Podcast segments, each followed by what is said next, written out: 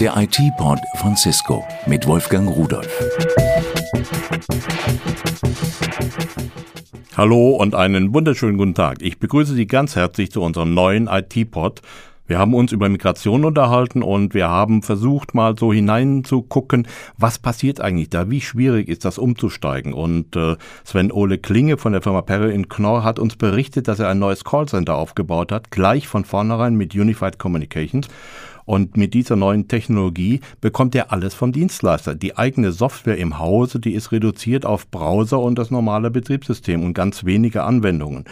Da bleibt dann wirklich die Frage, ist man da noch flexibel und ist das sicher? Das sieht so aus, dass die wichtigen Komponenten, die Steuerung im Grunde genommen in einem Rechenzentrum ausgegliedert ist, outgesourced ist, dass natürlich auch alles redundant ausgelegt ist, dass wir dort Ausfallsicherheiten haben und dass der Großteil der Intelligenz dort im Rechenzentrum aufgehoben ist und wir nur relativ wenig Komponenten bei uns im Haus haben, was für uns natürlich einen schnelleren Umstieg auch möglich macht oder einen schnelleren Einstieg möglich macht. Wie sieht es aber aus, wenn man jetzt Arbeitsplätze erweitern will, wenn neue Mitarbeiter dazukommen? Ist denn auch da noch die Flexibilität da? Geht es damit genauso einfach? Für uns ist es durch diese UC-Lösung im ASP-Modus sehr einfach, dass wir sehr flexibel sind. Das heißt, wir können sowohl neue Arbeitsplätze sehr flexibel, sehr schnell aufbauen, als auch neue Standorte anbinden. Auch kleine Unternehmen können schnell einsteigen in diese neue Technologie. Man muss also kein Riesenunternehmen haben. Dazu habe ich einen Gesprächspartner. Hallo, Per Stemmler. Ja, schönen guten Tag. Sie sind Country Manager Cisco WebEx hier in Deutschland. Was heißt das? Was tun Sie? Ich bin im Grunde genommen verantwortlich für den Vertrieb, den Support und das Consulting von WebEx-Produkten. WebEx-Produkte. Was bedeutet das? Was sind das für Produkte, die Sie da verkaufen? Ja, das sind alles äh, sogenannte Software as a Service Produkte, Services, die in verschiedenen Bereichen eingesetzt werden können. Die typischen Bereiche sind äh, E-Learning, IT-Support, Vertrieb, einfache Meetings und natürlich, man nennt das Webcast, Web-Events für große Marketingveranstaltungen. Das ist ja irgendwo ein ganz neues Geschäftsfeld eigentlich. Das hat es vor zehn Jahren in dieser Art ja noch gar nicht gegeben. Sie verkaufen etwas, ohne dass der Kunde direkt etwas in die Hand bekommt. Sie verkaufen Service. Ja, das ist genau richtig. Das ist wirklich neu und wir waren damals die erste Firma äh, im Markt, die äh, Software as a Service als eigenes Vertriebs- und Betriebsmodell angeboten hat. Mittlerweile gibt es da unheimlich viele und da gibt es auch Firmen, die schon an die fast eine Milliarde Umsatz machen. Zum Beispiel im CRM-Bereich gibt es ein super Beispiel, nämlich die Firma Salesforce.com, die genau mit diesem selben Geschäftsmodell ein bisschen später in den Markt eingestiegen ist und eigentlich den ganzen Markt neu definiert hat dadurch, den CRM-Markt. Wie sieht denn so etwas aus? Jemand kommt zu Ihnen und sagt, ich möchte moderner werden, ich möchte mehr Umsatz machen, ich möchte Kosten sparen. Was können Sie mir anbieten? Was sagen Sie den Leuten? Den sage ich, Sie können sofort damit anfangen. Und tatsächlich machen das dann auch die viele Firmen, die fangen in sehr kleinen Rahmen an, was also ja auch bei großen Softwareprojekten meistens nicht geht. Die fangen dann mit ein, zwei, drei, vier, fünf Usern an. Natürlich gibt es auch Unternehmen, die mit Tausenden von Usern anfangen. Das ist aber eher selten. Und das bedeutet dann, die unterschreiben einen Vertrag und können direkt danach loslegen, Webkonferenzen einzusetzen. Das ist so einfach wie telefonieren. Das Einzige, was man dazu braucht, ist halt ein Webbrowser und ein Anschluss ans Internet. Und man braucht halt, wie gesagt, einen Partner, mit dem man das zusammen macht. Wie funktioniert diese Dienstleistung? Geht die über Netzwerke? Geht die über zusätzliche Rechner? Haben Sie irgendwo riesen Server stehen oder wie funktioniert das? Ja, wir betreiben ein eigenes Netzwerk, das heißt das Mediaton-Netzwerk. Das ist weltweit verfügbar, bietet eine unheimlich große Anzahl von Kapazitäten. Also alle Leute benutzen gleichzeitig, alle unsere Kunden benutzen gleichzeitig dieses Netzwerk und tunneln die ersten Meter des Internets über eine SSL-Verschlüsselung, um zu dem ersten Zugriffspunkt, Angriffspunkt zu kommen.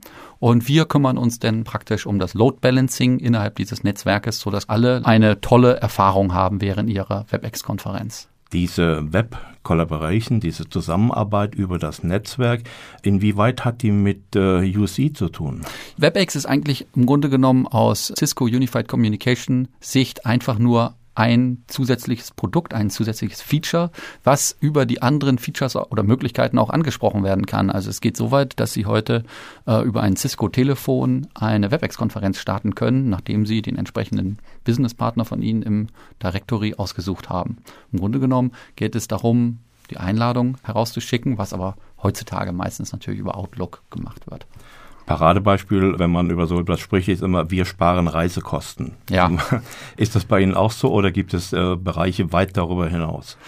Man muss eigentlich sehen, die meisten Firmen, die das einsetzen, setzen das zuerst im Vertrieb ein oder im Projektmanagement. Und die gucken eigentlich natürlich auch auf die Reisekostenreduktion. Die gucken aber eher, wie kriege ich den Auftrag schneller? Wie kann ich irgendetwas schneller machen? Die suchen einen Effektivitätszuwachs.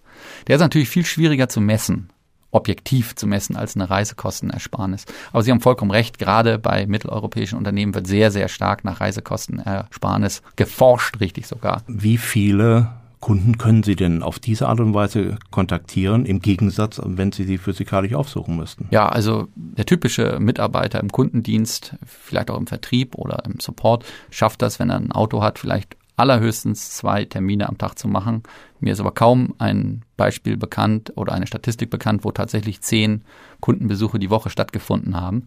Üblicherweise mit WebEx machen sie fünf bis zehn, also wahrscheinlich 25 bis 50 Web-Touches mit verschiedenen Kunden an verschiedenen Stellen, die sogar weltweit verteilt sein können. Selbst wenn das weniger effektiv ist als das persönliche Meeting, wird auf jeden Fall der Output höher sein. Da hat man also eine wesentlich höhere Effizienz, als wenn man sich selbst ins Auto setzt, durch die Gegend fährt.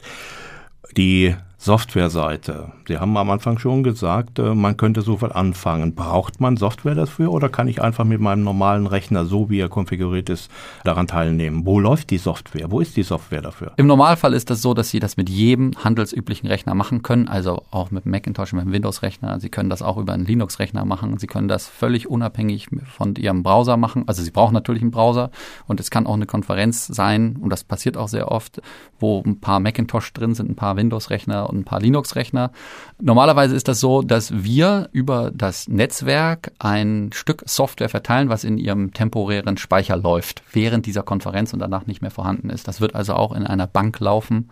Und das ist, läuft auch bei den Großbanken, bei den Deutschen, die einen, wie wir das nennen würden, Lockdown-Computer haben, auf dem man nichts mehr machen darf als Anwender. Jetzt will ich aber wissen, was kann ich denn jetzt alles machen damit? Ich kann also telefonieren, ich kann also irgendwelche Audiosachen äh, verteilen, ich kann Bilder verteilen, Videos möglicherweise verteilen, irgendwelche Anwendungen scheren. Was kann ich alles? Wie, wie geht das alles? Ja, das ist genau richtig. Also der typische, machen wir direkt den Anwendungsfall dahinter. Im IT-Support ist es tatsächlich so, dass die äh, typische Anwendung ist, dass einer einen Rechner freigibt und der andere darauf arbeitet. Das nennt man dann Desktop-Sharing mit Remote-Kontrolle. Ähm, der typische Anwendungsfall im E-Learning ist natürlich, einer zeigt einfach etwas und das ist meistens nur eine Applikation oder vielleicht ein paar Bilder.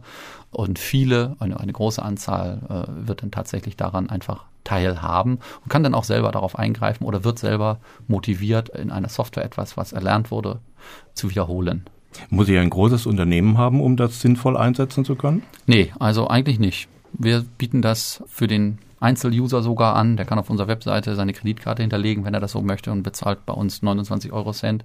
Und das machen tatsächlich auch Rechtsanwälte, die ein Ein-Mann-Büro sind. Das machen tatsächlich auch Lehrer mit anderen Leuten zusammen, also machen oder IT-Leute oder also man kann auf unserer Webseite das sogar 14 Tage kostenlos machen, wenn man seine E-Mail-Adresse dahinter legt.